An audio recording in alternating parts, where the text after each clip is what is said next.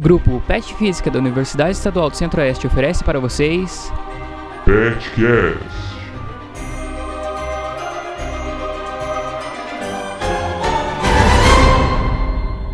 Neste podcast temos nosso primeiro convidado, o professor Dr. Sandro Aparecido dos Santos, que retorna ao nosso programa, dessa vez para falar um pouco sobre metodologias e ensino de física. Bom dia, boa tarde, boa noite a todos que escutam o nosso podcast. Estamos aqui de cara nova agora, assumindo o posto do nosso querido moderador Tô Sanders. passando pro Luciano aí o bastão Passando. agora. É, e hoje nós temos como convidado o professor Sandro, que retorna ao nosso podcast. Quem quiser ouvir o primeiro podcast, ele teve a conversa sobre a implantação do curso de física, está disponível agora no Spotify e YouTube e outras plataformas de, de podcast. Então, primeiramente, bom dia, professor. Muito obrigado pela sua presença no nosso programa novamente. Bom dia, né? Eu que agradeço a, a lembrança, né? Vocês me convidarem novamente para a gente poder contribuir um pouco para o projeto de vocês. Pois é, então agora como a gente vai falar sobre a parte de ensino hoje, é, eu queria saber um pouco sobre a primeira experiência que o senhor teve como professor, como que foi essa trajetória como professor. Então, é, eu já estou com uma carreira longa, né? Já 32 anos de carreira. É, comecei realmente a trabalhar muito novinho, tinha 22 anos quando peguei minha primeira sala de aula. É, a minha primeira experiência como professor foi dentro da universidade. Eu me formei no ano de 88, em julho. Em agosto eu já estava numa sala de aula, dando aula de estatística, de física, matemática financeira, tudo que sobrou né, naquele momento que um professor saiu de licença e acabaram me colocando para trabalhar nessas disciplinas. Aí no ano seguinte eu tive uma boa oportunidade que foi trabalhar no ensino médio e no ensino fundamental com matemática e com física. Trabalhei em escolas urbanas, em escola de interior. Foram experiências distintas, que são públicos muito diferenciados. É, mas eu tive sempre a preocupação de procurar levar para a sala de aula algo que pudesse ser mais interessante para o aluno, que é o que eu costumo falar para vocês na metodologia. Vamos procurar trabalhar de tal forma que a aula seja interessante, atrativa e tenha mais foco para o aluno. Então, nessa escola do interior, por exemplo, que eu trabalhava, eu, eu dava matemática lá, inclusive, eu procurava trabalhar medidas agrárias, coisas de interesse deles lá né, no campo. Então, eu procurava, apesar de, na época não existia o conceito de educação do campo, mas eu já tinha essa preocupação de trabalhar com isso. Mas, em termos pessoais, eh, foram bem desafiadoras essas experiências, porque eh, eu tinha que estudar muito, eu, a preparação nossa em termos de graduação não era tão consistente como é de vocês hoje, ela era um pouco diferenciada, não que foi ruim, foi muito boa, mas era assim no sentido de conteúdo, né? Era conteudista, prova, conteudista, prova. Né? Hoje vocês têm muitas oportunidades, né? O PET, PIBID, tem uma série de possibilidades que vocês podem desenvolver e criar mais é, metodologias e formas de trabalhar o ensino. Nós não tínhamos isso, então nós tínhamos que pensar, repensar a nossa forma de trabalhar se você fosse autorreflexivo. Essa é a grande questão do profissional, né? Você ser autorreflexivo, o que, que eu posso fazer para melhorar, para contribuir, né? Nas aulas de física, desde aquela época eu já lidava com material alternativo, eu levava para a sala de aula radiador de carro, bobina de carro, né? para poder realmente motivar o pessoal a entender, aquele, aprender um pouco mais de física, né? Então essa era a minha forma de trabalhar nas minhas primeiras experiências enquanto professor, né? Aí, a partir de 90, eu acabei, então, tendo a felicidade de entrar aqui na universidade, já concursado de modo efetivo. E aqui continuaram os desafios, né, da mesma forma. Então, já era ensino superior, mas nós ainda tínhamos um departamento que não era de física, era né, um departamento unificado. Então, aí trabalhava-se de tudo, né? Eu dava aula de matemática, de álgebra, de cálculo de economia, física experimental, física geral. Tá? então, era, era, assim, bastante desafiador, porque era muita coisa para estudar. Passava finais e finais de semana preparando aula, assim, não tinha tempo para nada, em função dessa grande carga de disciplinas né, e também de aulas, que a proposta era outra. Na universidade, nessa época, nós tínhamos, tínhamos realmente muitas aulas, né? Carga horária em sala de aula. Isso acabava exigindo bastante da gente enquanto professor. É, mas mesmo assim, né, dentro dessas, desses desafios de matemática aplicada à economia, de física experimental, de física geral, eu também procurava é, fazer contexto, né, fazer conexões com a realidade. Quando eu dava lá a matemática aplicada à economia, eu trazia realmente para dentro da sala dela as questões financeiras da realidade, de bancos, de operadores de, de, de finanças, enfim, para poder fazer os alunos entender que a matemática tem aquela conexão, a econometria, enfim, né. Então eu procurava fazer isso, para deixar, tentar deixar sempre a aula, essa sempre a minha preocupação, deixar a aula mais interessante, né. E aí, 90 92 eu iniciei uma especialização é, em ensino de física com o pessoal da, da UEM, Maringá. foi uma boa oportunidade porque a gente conseguiu, naquele momento, dar uma boa nivelada da nossa questão do aprendizado de física, né? Que nós tínhamos pouco conteúdo de física, nós tínhamos, tínhamos físicas gerais, experimentais na graduação, mas de nível básico, nível é, que realmente nos preparava para um, trabalhar tranquilamente no, no ensino médio.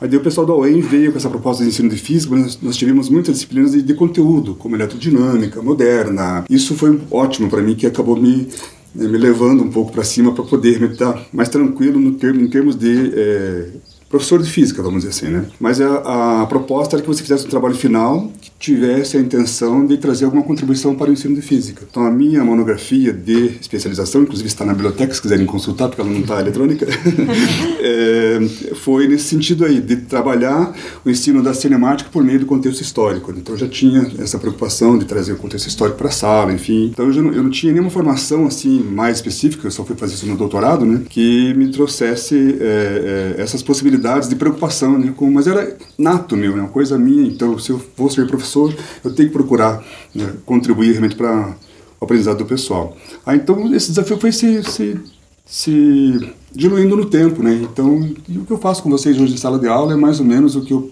resgato de todas as minhas experiências e vivências para levar esse recado para vocês alunos também, né? no sentido de vamos sair da graduação e quando estivermos ali fora procurar realmente fazer a diferença. É, o senhor falou que o senhor trabalhou na parte da matemática e também com a física, né? E qual que, assim, a maior dificuldade de, de trabalhar com os dois? A física a gente sabe que tem mais uma aplicabilidade para chamar a atenção dos alunos e tal. Mas a matemática, assim como o senhor falou, tem a parte da contabilidade, mas é tão difícil quanto a parte da física para chamar atenção? Então, eu, para mim, na minha experiência pessoal, eu acho que ensinar matemática é mais difícil tá? Porque nós passamos por passamos por momentos de muita abstração, né? De muita de muito desenvolver de raciocínio. Tem muitas operações matemáticas que a intenção é desenvolver raciocínio realmente. Então e acaba que você não consegue fazer muitas conexões. Vira com vira assim meras repetições, é, são exercícios mesmo, né? De, no sentido de desenvolver raciocínio. Eu, eu cito o exemplo da identidade trigonométrica. Se você for analisar a identidade trigonométrica, não tem nenhuma aplicabilidade para ela, assim, para você chegar a alguma conclusão, não, isso aqui eu consigo usar em tal lugar. Não. É para você realmente aprender como é que balanceia a equação. Depois lá na química vai aparecer isso também, tá? Então isso é que acaba acontecendo nesse sentido. Então muitas coisas da matemática, por isso que é importante saber bastante matemática básica, que ela te favorece muitas coisas, né? Ali na frente, acho que nós tivemos um evento na sala de aula, acho que a gente discutiu lá uma soma, uma coisa assim, não lembro, comentei com vocês, né? Que, que lá é, fortalece a matemática básica para você poder ter outra visão de como desenvolver um exercício, como resolver um problema, enfim, chegar a alguma solução, né? A física é mais tranquila porque você acaba tendo mais oportunidades, né? De contexto, de conexão com a realidade, de exemplificar, de experimentar, né? A matemática já lida mais com jogos para poder tentar fazer a percepção daquela operação, enfim, né? então são, são desafios diferentes. O professor poderia falar um pouco mais como é que foi essa experiência de, por exemplo, após a formação, já ingressar no ensino superior, como que ocorreu, assim? Então, uh, na verdade, eu estava num momento de transição da minha vida, né? Eu queria fazer engenharia mecânica, mas isso já era um sonho de ensino médio, tá? Mas como a gente teve dificuldade financeira na família, enfim, problemas muito sérios, eu estava em Ponta Grossa, fiz ensino médio lá tive que voltar para casa, né, para poder ajudar o pai, enfim, trabalhar de, de, de brinca de meia com servente pedreiro, enfim, para poder ajudar a família que estava bem com dificuldade. Tive que mudar meus planos. E naquele momento não existia o que nós temos hoje de internet, comunicação fácil, enfim, né, só no rádio a informação. Por um acaso eu estava almoçando na mesa com a mãe e com o pai e escutei no rádio uma propaganda de vestibular na FAFIG, que era a nossa faculdade aqui, né, que tinha matemática. Falei, bom, é isso que eu vou fazer então, né, para não ficar parado, né. Daí falei, pai, eu vou me inscrever lá então, vou fazer esse curso. Daí vim de ônibus para Guarapuava, é tudo no protocolo né, físico, tem nada à distância. Me inscrevi, né, e passei no vestibular, né, até foi bem classificado, passei em 12 segundo lugar na época, enfim. E daí entrei, entrei nessa graduação. O bom dela era que ela tinha essa habilitação em física, isso que era interessante, porque eu gostava muito de física desde o ensino médio. Como eu falo para vocês, a gente tem umas tendências naturais, então eu era um apaixonado por física sempre. Por matemática também, mas a física era sempre uma paixão particular.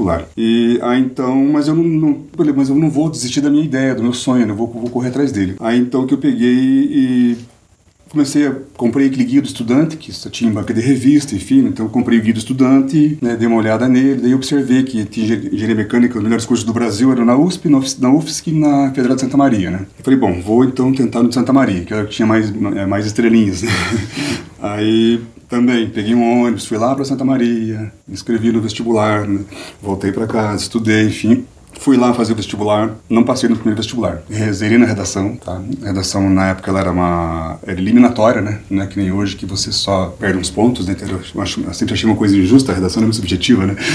E realmente zerei porque eu, eu cometi uma, um lápis muito grande. Eu fiz a redação no rascunho e no passar limpo, não sei por que motivo, eu não passei o título da redação a limpo. Daí a hora que eu saí para fora, lá eles aplicavam prova no Genet de Esportes, sabe? Os candidatos, um monte de cadeira assim, um monte de fiscal circulando, né? Quando pisei para fora da porta, assim, eu lembrei. Voltei correndo tudo para dentro. Deixa eu passar o título lá, pelo amor de Deus. A mulher, não, não pode, já entregou, não pode mais fazer isso. Daí saí de lá pelo, bom, zerei, né, paciência, né. Então isso foi num, foi num julho de 89, eu já estava dando aula no ensino médio, né. Aí eu falei, não, então eu não vou me entregar, né? vou de novo. Fui lá em outubro, fiz a inscrição de novo, do vestibular em janeiro de 90. Né? É, o processo era interessante, porque eles faziam uma seleção inicial, então era 35 vagas, então eles faziam uma prova objetiva de 70 questões, tá? 70 questões, e você tinha que ser classificado nas 70 vagas por aquelas questões é, objetivas. Então era o primeiro processo eliminatório. Então eu já tinha passado outra vez também, e desta vez era a minha intenção de novo chegar nesse processo, né? Que a redação ela caía junto com a prova dissertativa. É por isso que você é, se perdia, né? Que a prova dissertativa eram 10 questões de física e matemática, 5 de cada. E eu, na primeira seleção, acertei 9. Então, quer dizer, eu estava dentro, né? mas é, esqueci o título. então, consciente disso, eu estava tranquilo. Agora, no próximo eu passo, né? Mas, é, em dezembro de 89, saiu um edital de concurso para professor efetivo dentro da universidade e como nesta época ainda essa questão de pós-graduação não era nada evidente na universidade, né, para vocês terem uma ideia, nós tínhamos dois professores mestres dentro do corpo docente inteiro. Era o professor Sebastião Clara de Quadros, que eu nunca esqueço, foi muito meu amigo, e o professor Dionísio Burac, aqui da, da matemática, tá, que também era mestre nesta época. E aí então, os demais, na, na faculdade, que não era FAFIG na época, é, eram, ou eram graduados fazendo especialização ou graduados com especiali é, especialistas já, né? E eles abriram um edital para desse concurso para professores graduados cursando especialização. E era bem o momento que eu estava fazendo aquela especialização de ensino de física, né? Falei, bom, então dá certo, vou me inscrever. Me inscrevi nesse concurso, só que na época eles faziam os editais fracionados. Saiu o edital da inscrição, depois o edital da, da, da data da prova, então eram editais, editais separados. Aí, então fiz a inscrição, Saiu lá a lista de pontos, né, como é até hoje, tinha lista de 10 pontos, sorteava um, como eu faço com vocês lá um pequeno exercício em sala, então sorteio dos 10 pontos, sorteia um para você dar aula, para você escrever sobre ele. E comecei a me preparar para isso. E daí no final, no segunda quinzena de dezembro, saiu o segundo edital da data das provas. O que, que aconteceu? Coincidiu com a data do vestibular. Daí então que mudou minha carreira, né? Mudou minha vida, vamos dizer assim. Eu pensei comigo, bom, de escolher um emprego, escolher um, um outro curso, eu vou escolher um emprego. Se eu não passar no concurso, né, o, o, o, vestibular tem, lá joga em seguida, em julho tinha outro, enfim, o concurso demorava mais para Desde aquela época era difícil o concurso, sabe? Então, é, falei, eu vou escolher o concurso e depois eu vejo o que eu faço. Aí então realmente eu foquei nisso, né? Eu comecei a estudar, assim, 10, 12, 15 horas por dia, assim, sábado, domingo. Fiquei 40 dias hibernando, internado em casa, não saí para nada, sabe? Nada, nada, nada, nada. Para garantir a vaga, né? Aí tinha felicidade de passeio, né? Então daí acabei entrando realmente no ensino superior como professor efetivo. E aí comecei então realmente a me dedicar à carreira, né? Mas como a minha formação ela foi uma formação é, básica, ainda com dois focos, matemática e física, e daí então surgiu essa chance de fazer especialização, eu fiz ela, mas nós ainda éramos do departamento de matemática, no departamento de exatas, na verdade. E a gente continuava trabalhando com eu não sabia o que ia acontecer dali quatro anos, né? eu não tinha essa perspectiva de ser DTEG, isso não existia. Aí então eu precisava fazer meu mestrado, né? Aí eu pensei, vamos fazer mestrado em quê? Então, como eu, a física me proporcionava algumas coisas, eu pensei, vamos fazer uma, um, algo que seja de matemática aplicada, né? Pensei comigo, né? Que, esse, que tem esse foco que eu consigo juntar as coisas aí, né? Aí acabei fazendo um mestrado em estatística? Para poder realmente ter essa, essa base de, de poder fazer conexões com a realidade, enfim. Daí fiz um experimento de análise multivariada com rações para bovinos, tá? Então fiz um trabalho nesse sentido na, na minha dissertação de mestrado. Né? Terminei esse mestrado em 95 e aí as coisas foram mudando dentro da universidade, como eu relatei da outra vez, né? Acabamos parando no CDTEG eu parei no departamento de física. Aí eu pensei, bom, agora eu preciso fazer um doutorado que junte tudo, que consiga né, juntar essa, porque não, não, não foi uma carreira linear, né? Ah, faço graduação e segue lá doutorado, 28 anos está doutor, né? Não foi meu caso, que a gente não teve essa orientação e não era a, a ideia da época, né? Para nossa faculdade aqui do interior, né? Aí então que eu comecei a buscar um uma forma de poder contribuir para o próprio departamento, né, que era uma licenciatura, enfim. Aí eu não, eu não me achava em condições de fazer um doutorado em física, Tá? Minha formação era básica, né, de, de, graduação, como vocês. Também assim, já de muito tempo, né, então eu fui começar a, a tentar buscar um doutorado em 98, 99, então eu demorei quatro anos para tentar buscar esse doutorado. Aí acabou que é, eu fui passear, né? Passear no, no sentido de buscar né, informação. Daí fui para a UFSC, fui para a Unicamp, fui para é, USP, é, buscando um doutorado que fosse na linha de ensino, mas de ensino de física, ensino de ciências. Eu não queria fazer um doutorado em educação, tá? uma coisa mais focada. E já começou a surgir, então, no Brasil, nesta época, essas propostas de ensino né, mais direcionadas né, às didáticas específicas, vamos dizer assim. E daí, nesta volta da USP, eu fui a Londrina conversar com um amigo meu lá, o Sérgio de Mello Arruda, que ele fazia o doutorado em educação da USP, mas a USP permitia que você fizesse a tua dissertação na tua área de interesse, né? Então, ensino de física, por exemplo. E ele era doutorando lá, daí eu fui conversar com ele em Londrina. Aí que ele me falou, não, eu faço doutorado lá mesmo, enfim, a dissertação pode ser... Eu falei, mas ó, Sandro, eu vou te dar uma ideia, cara. Ele pegou um panfleto. Ó, tem esse doutorado aqui. Eu li o doutorado na Espanha. Falei, interessante a ideia. interessante a proposta. Peguei aquele panfleto dele, tava lá o rol de disciplinas, enfim, né? Tá, mas eu pensei, mas e agora, né? Como é que eu vou fazer um doutorado na Espanha, né? Nunca saí, saí sim, em viagem de moto aqui pela América do Sul, né? Mas nunca assim sonhando em fazer um doutorado, um doutorado no exterior, né? Falei, bom, mas é um, mas é um desafio, eu gosto de desafio, sabe? Aí falei, é um desafio, vou, vou ver esse negócio. Aí fui lá, me informei, enfim, daí já, na época já tinha os e-mails, tá? A gente podia se comunicar por e-mail, enfim. E aí escrevi para coordenação, perguntei como é que era o processo, daí me explicaram como é que era o processo. Daí eu falei, mas puxa, mas eu estou no Brasil e daqui lá em Burgos só para fazer uma entrevista. Eu falei para ela, não tem outro meio de fazer essa entrevista? Ela falou, não tem. Tem um professor do Brasil que é coordenador com a gente aqui do programa, a gente tem a parceria com ele, você pode ir lá fazer entrevista com ele lá. Então você manda para nós o projeto, né? E daí você faz a entrevista com ele lá na, na, na, Federal do Rio Grande do Sul. Falei, tá bom, então tá combinado. Aí que eu conheci o professor Marco Antônio Moreira, foi a primeira vez que eu conversei com ele. Aí fui para lá e fiz a entrevista com ele, e na primeira seleção eu não passei. Tá? Deu lá, como ele era um, doutorado com uma proposta ibero-americana, a intenção era realmente recrutar pessoas aqui da América do Sul, ele era uma proposta modular, né? ou seja, você fazia os créditos nas férias, né? julho, janeiro, julho, janeiro, concentrado, e trazia tarefas para fazer durante o, o interstício ali, né? E aí então eles, é, na primeira seleção eu não passei porque deu 70 candidatos para as 20 vagas. Aí eu realmente eu não tinha assim, experiência de ensino, educação, muitas leituras, né? Não tinha. Na minha graduação foi o que vocês têm hoje, né? Percebi isso, falei, bom, então eu vou é, fazer a próxima seleção. Daí naquele ano eu comecei a ler, né? Fiz muita leitura de, né, sobre ensino de física, formação de professores, tudo que eu sabia que eles iam perguntar para mim lá, eu, eu, me preparei durante esse ano para isso. Né? E me inscrevi na seleção de 2001.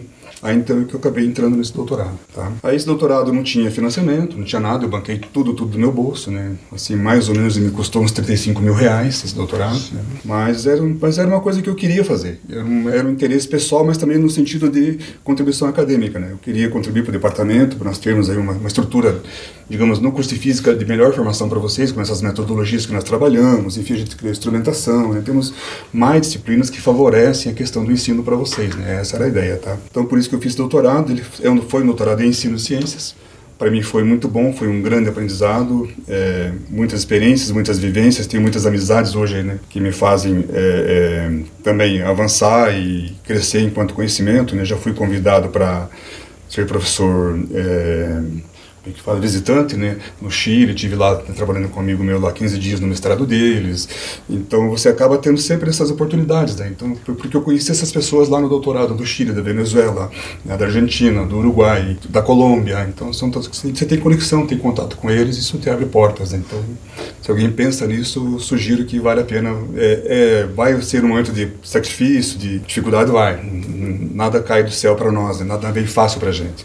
Então, se, se tem intenção, pode encarar que vocês não vão se arrepender. Como o professor, é, durante todo o processo, né, falou que é, se deparou com um grande número de metodologias para o ensino, né? É, poder, o professor poderia falar um pouco sobre essas metodologias e também é, em que sentido que elas seriam mais aplicáveis para os alunos do ensino médio, que elas seriam mais úteis, né? Ou do próprio ensino superior, ou ambos? Então, é, o doutorado ele acabou me dando um, um pouco mais de luz nesse sentido. Daí a gente começou a, a, se habituar com um termo que, gente, que eu não conhecia ele, que é o chamado de didáticas específicas. Então lá eles têm um departamento de didáticas específicas na universidade. E essa didática específica é no sentido de didática para química, didática para física, didática para matemática. Tá? Então eles já trazem essa preocupação dentro do, do próprio projeto da universidade, né? desde de graduação e pós-graduação. Então isso é interessante. Então aí que eu comecei a ter essa vivência e essas preocupações com a questão de o que pensar então né, para ensino de física e metodologias específicas ou didáticas específicas. Muitas das coisas que eu faço com vocês em sala de aula hoje são coisas que são heranças do doutorado, né? Que é para a gente tentar aprimorar essa questão do ensino. É, pensando em educação básica, ensino médio e ensino superior, a diferença está basicamente no nível de abordagem. É, como eu comento com vocês em sala de aula. Eu posso levar um filme para a sala de aula? Posso. Agora, qual, qual é o interesse do meu filme para o aluno do segundo ano do médio? Agora, qual é o interesse do meu filme para vocês no terceiro ano? São, são focos diferentes e intenções diferenciadas, mas pode ser o mesmo filme de repente. É possível que seja o mesmo filme. Tá? Então é uma questão de foco e do professor é, perceber qual é o nível cognitivo do aluno e tentar buscar uma forma de ajudar este aluno a alcançar a informação que você pretende trabalhar com ele, né? Então, aí, e são realidades muito complexas, né? Como eu comento com vocês em sala de aula, é, dentro de uma escola, se você tem a turma A e a turma B, da turma A para a turma B muda muito o cenário às vezes. Então eu tenho que estar preparado para essa mudança de cenário. Então eu saio da turma A com a aula de desde Newton prontinha, vou para a turma B com a mesma aula de desde Newton, que são os dois primeiros anos, vamos dizer assim, mas aquela turma tem um comportamento totalmente diferente. Agora, como é que eu vou trabalhar essas mesmas leis de Newton, que eu trabalhei na turma anterior, do mesmo jeito? Não vai dar certo. Tá? Não vai dar resultado. Então, eu tenho que estar preparado de que forma? Ter uma boa formação, né? ter uma boa formação, formação sólida, e não só isso. Eu não posso parar, eu tenho que ler, eu tenho que continuar me atualizando, eu tenho que continuar me aperfeiçoando, porque é, o governo faz a parte dele, mas ela é muito deficiente, é muito precária, as formações são muito, é, são muito esporádicas, né? então acaba que você não tem tudo que a gente precisa para estar é, dioturnamente vivendo as salas de aula, porque elas são dinâmicas, né? todo dia muda o processo, enfim. Então eu tenho que estar atento a isso para poder dar conta né, do que eu preciso resolver. Mas isso também se soma ao que veio na primeira pergunta, que é a questão da experiência. Né? Não tem jeito, né? a gente não nasce pronto, a gente não sai pronto da universidade. Ah, ela nos dá assim, um mínimo de condição. A gente diz assim, o que, que você tem que sair daqui sabendo? Abrir o livro de física e saber o que você está lendo. Tá, é o mínimo que tem que acontecer com vocês. É o mínimo que a gente dá também. Tá? Porque eu não, eu não consigo, nós não conseguimos com o estágio de vocês, por exemplo, dizer, vocês estão preparados para a sala de aula. Não, vocês têm uma boa noção, mas não estão preparados, porque a preparação, essa é a experiência que vai fazer, não tem jeito, sabe? As minhas primeiras aulas e depois comparando né, o que eu desenvolvia na sequência das minhas aulas, então eu sempre me preocupava muito, né? Eu chegava em casa, puxa, mas aquela minha aula não foi boa. Aconteceu muitas vezes de eu chegar em sala, olha pessoal, aquela aula anterior, a gente vai dar uma revisada nela, tá? Mas eu revisando, revisada no sentido de que eu queria dar aula de novo, sabe? Porque aquela aula não tinha sido, eu não estava contente com a aula, eu não estava contente. Então eu chegava, pessoal, vou fazer uma revisão daquela aula anterior anterior, pá, eu fazia de novo, tá? do jeito que eu tinha repensado ela para tentar melhorar aquilo para o aluno, né? Então eu sempre fui muito preocupado com o aluno, né? nunca fui um professor assim cruel de querer dar nota baixa para aluno, reprovar aluno, não. Eu era assim sempre muito justo com os meus alunos, sou até hoje, na verdade. E aí no sentido de procurar fazer com que vocês aprendam, se desenvolvam, né? E, e tenham alguma coisa de formação consistente para sofrer menos no, no pós-graduação, assim, depois da graduação, né? Para tentar daí ser um bom profissional. Mas essa questão tem muita relação com o perfil pessoal, sabe? Você querer, você querer fazer diferença, você ser comprometido, você ser responsável e, de fato, querer crescer como profissional. Você adotou a profissão, então você tem que ser feliz com ela e ser uma pessoa que realmente é, queira fazer diferença nessa tua profissão. Temos os problemas de sistema? Temos. Mas na sala de aula sou eu os alunos. Tá? Então, por mais que o sistema queira engessar algumas coisas né, no sistema, mas na minha cabeça ele não vai fazer isso. Na minha atitude, na minha postura didática. Né? Então, aí eu, professor, que vou acabar. Que tanto que você vai ler lá o, digamos, o conceito de professor, também ele é, se dá também como autoridade competente. O que, que é isso? Autoridade no sentido de você é a autoridade do conhecimento. E tem que ter competência para poder externalizar aquilo. Tá? Então, é esse o sentido. É, a respeito das metodologias aí, né? Eu acho que tem uma metodologia que se destaca. Existem diferentes tipos de metodologia e cada uma é aplicada para uma situação, né? Mas existe alguma que o senhor pensa assim, essa daí vai dar certo? assim, eu já comentei na sala com vocês também sobre isso, a questão da potencialidade né, dos materiais. Então, sempre que você pensa uma metodologia, você vai associar alguma atividade a ela. Você vai tentar associar alguma atividade a ela, seja um mapa conceitual, seja lá um jogo, um experimento, uma sequência didática. É, existem inúmeras possibilidades né, de você pensar uma aula para tentar fazer com que o aluno tenha um bom desempenho. É, eu não tenho como é, garantir, nós não temos como garantir que a metodologia X é a mais eficiente ou é a melhor. Existem vários estudos sobre várias delas. Tá? Então aí que cabe nós, por isso que eu de vez em quando sugiro a vocês uma leitura de um artiguinho ou outro, para você se habituar com essa leitura de artigo relacionada a questões né, da área de ensino de física, formação de professores, metodologias alternativas, para poder é, ver o que, que o colega da, da escola tal, da universidade tal, conseguiu, que sucesso que ele alcançou naquela proposta dele, né? Tá? Aí vem os mestrados, os mestrados profissionais, né, que é o nosso caso, o nosso mestrado aqui, que hoje trabalho muito essa ideia de você desenvolver produto didático, testar ele em sala de aula para tentar ver qual foi a recepção, qual foi o resultado daquilo.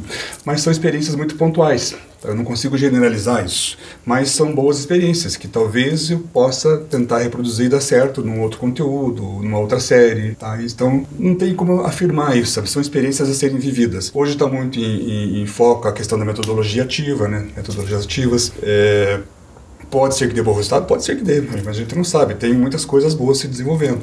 O perfil do aluno ele mudou bastante, né? Ele acabou mudando bastante durante o passar dos anos porque a o avanço da tecnologia, a própria questão da família, mudou muito, né? mudou bastante. Então, nós estamos, tendo em sala de aula perfis de alunos muito diferenciados do que era da minha geração, por exemplo.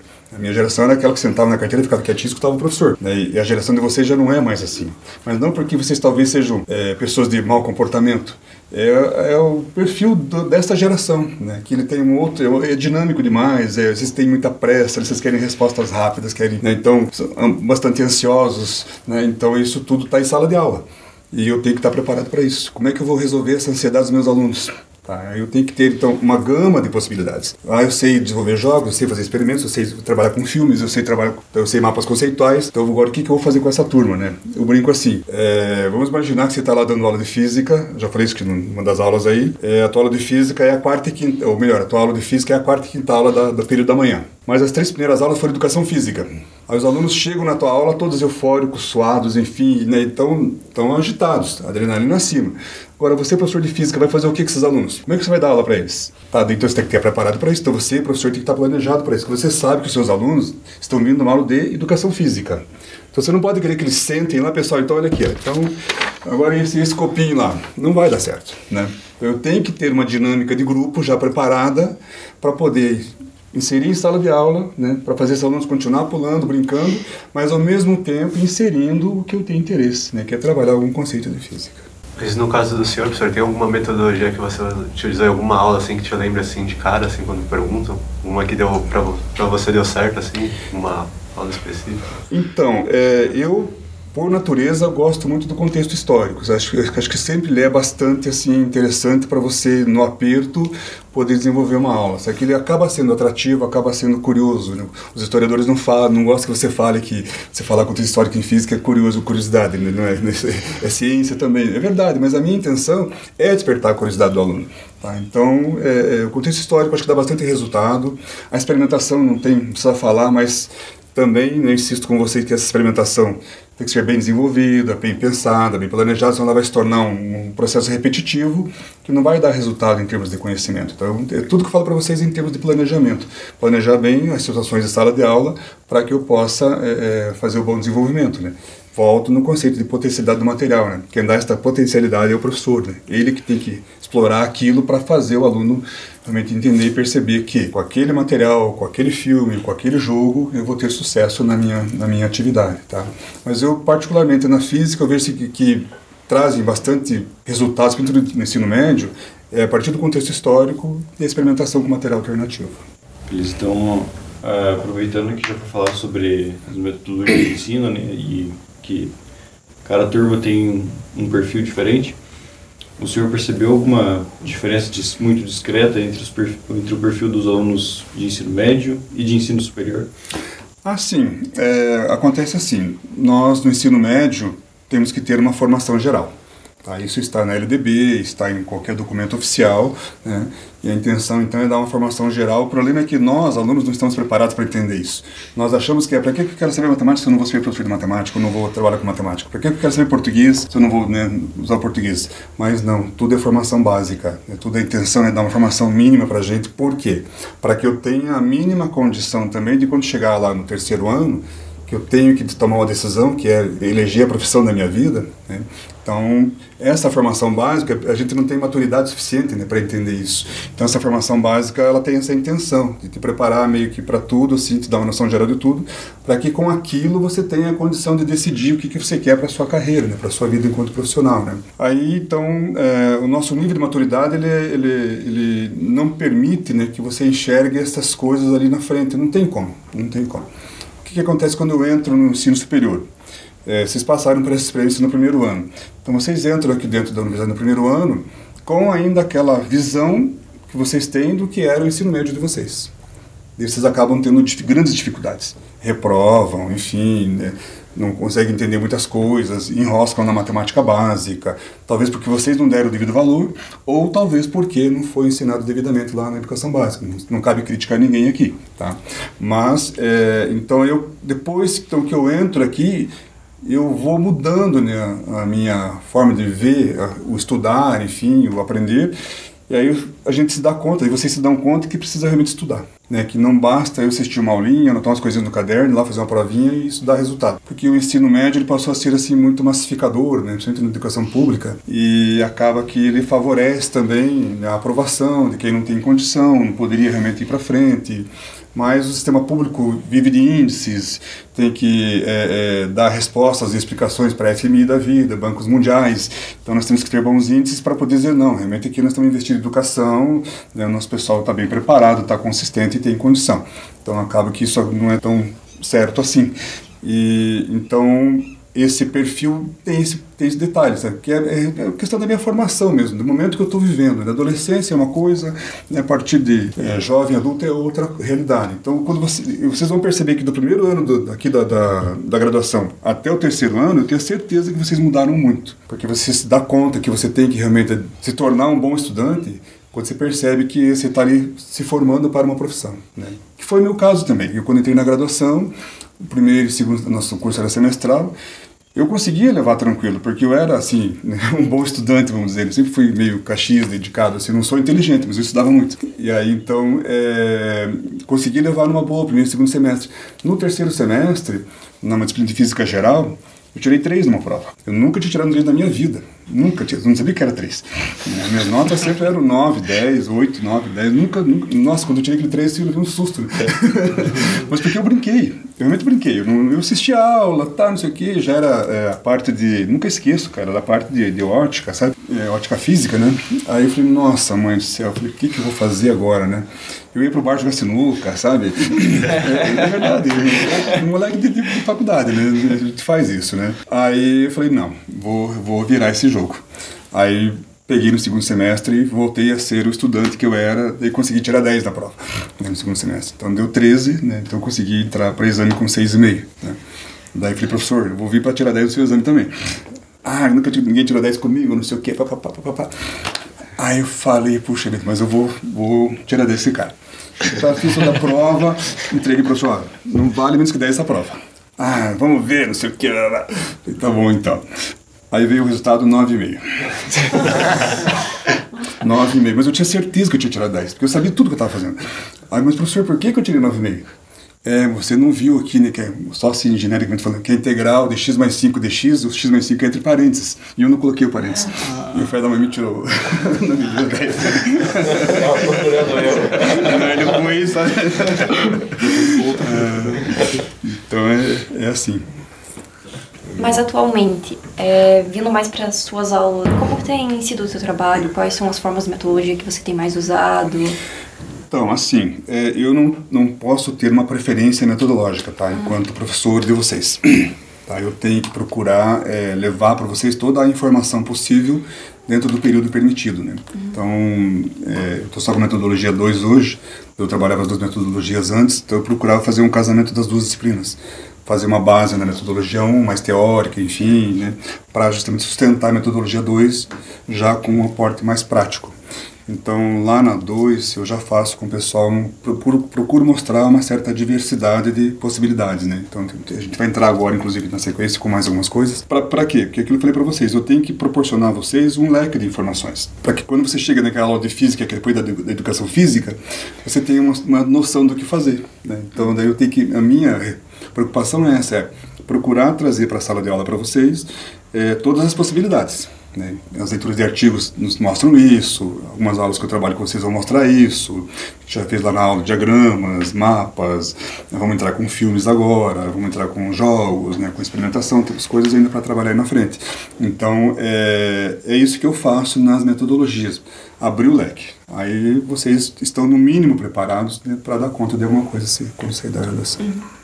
Então eu não posso colocar as minhas preferências pessoais, falo delas, claro, uhum. mas é, minha obrigação é outra, né? Sim. Então, né, professor, agora que a gente soube um pouco mais sobre a sua carreira, sobre metodologias de ensino, né, a gente quer saber um pouco sobre quais são os desafios atuais no ensino de física e algum método ou, ou como enfrentá-los, né, até para futuros professores que uhum. nós vamos ser, né? Então, eu até, essa pergunta eu pensaria nela assim, né? ensino de física, desafios da contemporaneidade, né? Vamos pensar assim. É, você sabe que nós realmente estamos passando por um novo desafio nesse momento, porque está entrando no país a base nacional, né? A base comum curricular nacional. Então, ela está trazendo um novo desafio para nós. E a formação de vocês já vai ficar um pouco a desejar. Mas nós não temos o que fazer nesse momento nosso, nosso plano de trabalho, nossa graduação está pensada para um perfil que nós tínhamos, que era o PCN e a diretriz do Estado, certo? E nesse momento está mudando isso, está então entrando a BNCC. E nós temos que pensar daqui para frente em termos dela. Se vocês olharem um pouquinho né, do que eu tento fazer na metodologia de ensino com vocês, daquela aula contextualizada, daquela aula com abordagem, abordagem integradora, ela vem ao encontro disso, de vocês se extrapolar um pouco da questão do ensino estrito na física vamos relacionar a física com outras ciências. Será que no corpo humano não tem física? Será que na química não tem física? Será que química, física e biologia também não, não formam um conceito? Um conceito básico nas três? E eu consigo mostrar isso para o aluno, estou preparado para isso? E a BNCC vai exigir isso de nós. Tá, então eu insisto já há muitos anos, na minha, te, na minha tese de mestrado e doutorado, eu já coloco esse conceito lá, de abordagem integradora. Muitas coisas que eu escrevi lá, que eu, que eu coloquei lá como atividade, é trazendo esse resgate da abordagem integradora, porque eu acho que nós temos a obrigação de saber um pouco mais, um pouco mais da química, da biologia, da matemática, da realidade econômica, da realidade social. Vários conceitos que eu desenvolvo na física têm a ver com o mundo externo, né? Eu cito o exemplo da energia, né? Se você pensar em termos de, eh, de produção, né? então vamos pensar no petróleo, né? Ele traz uma série de, de, de, de consequências econômicas, sociais, políticas, poder público, enfim, né? E marginalização, uma série de coisas. E se, isso você pode extrair do conceito de energia. Você vai falar dele, mas você vai pegar e abrir esse leque para mostrar para o aluno que essa realidade que eu estudo na ciência, no fundo, no fundo, ela tem implicações né, em outras questões. Né? Temos o exemplo do Einstein, que é bastante né, evidente para nós com a questão da relatividade, e depois discussões sobre a bomba atômica. Né? Então eu vejo que os avanços da ciência trazem um monte de implicações boas e ruins. Então, e eu tenho que professor de física também trabalhar isso, tá? Então, o desafio é esse agora, porque a BNCC está vindo com essa proposta e eu, professor, vou ter que me preparar para isso. O que, que vai acontecer? Ah, me graduei assim, paciência, vai ter que se virar, vai ter que estudar e vai ter que melhorar a sua forma de ver a sua graduação. Isso aconteceu comigo, porque a minha formação foi uma. 30 anos para cá, muita coisa mudou, tá? muita coisa realmente mudou e eu tive que me virar, tive que dar um jeito de, de me atualizar e, e, dar conta do recado. Tá? Então, é, é, nós, na verdade, estamos sempre sendo desafiados. Tá? Cada aula, cada dia de aula é um desafio. Mas, além disso, existe um contexto maior, né, em termos de plano nacional de ensino. Tá? Então, eu tenho que estar atento e preparado para isso. As políticas de governo acabam nos, nos dando muito apoio. Tá? É, o exemplo do PCN. Por, o PCN ele foi implantado, mas pouquíssimos foram os professores que realmente entenderam a ideia do PCN, a proposta do PCN. É, quando entrou a diretriz do Estado, que aconteceu o quê? Em 2008, o Estado do Paraná resolveu que não seria é, não seria no Estado do Paraná adotado o PCN, que nós teríamos, teríamos a diretriz própria, que é aquela diretriz curricular do Estado, né, da qual eu tive a felicidade de ser o consultor até do, da diretriz de física, né. E, e ali na proposta dessa diretriz de física, mesmo ela, mesmo ela não está sendo praticada na sala de aula hoje. Tá? Se você olhar, se vocês forem ler diretriz de física, vocês vão ver que lá eu consegui colocar no texto essa ideia né, da abordagem integradora, desses desafios de você contextualizar mais as aulas de física, enfim, isso está lá, está escrito lá. E aqueles é, conteúdos estruturantes, a ideia dos conteúdos estruturantes é forçar o professor a realmente trabalhar, desde o primeiro ano, os três conteúdos estruturantes. Da o que acontece? A pessoa pega e fraciona, né? Tá? Fraciona, então, os conteúdos estruturantes, então eu trabalho isso no primeiro, isso no segundo, terceiro. Aí você acaba trabalhando o mesmo ensino que você pratica há 30, 40 anos. Né? É, mecânica lá no primeiro ano, um pouquinho lá de, de termodinâmica e ótica no segundo, e um pouquinho de estática e dinâmica, muitas vezes um pouquinho de magnetismo ano, e, se possível, alguma coisa de física moderna. Tá? E já os conteúdos estruturantes eles sugerem que você tem que pensar nas aulas de mecânica o que, que, que eu posso linkar com energia, com eótica, com eletricidade, com o que, que tem, né? Como é que eu posso fazer essas conexões, tá? E esse é o desafio da diretriz. Mas isso não está sendo feito, já é um desafio que acabou que não... Mas por que, que não, não, não acaba não avançando? Falta de formação e informação. A formação o governo deveria proporcionar. Então agora, já que a diretriz está aí, vamos fazer cursos, dar formação no sentido de tentar entender a proposta da diretriz. E mais ir nas empresas que fabricam livros e dizer para elas, oh, nossa diretriz é essa, nós precisamos de livros didáticos assim. Isso acaba que não acontece. Então, esses desafios vão ficando assim pelo meio do caminho. Mas eu, professor, como falei para vocês, sou autoridade competente, então a sala de aula é minha. Professor, só para usar como chave de ouro, então, o professor poderia dar uma frase sobre o ensino de física? Uma mensagem sobre o ensino de física? Nossa senhora.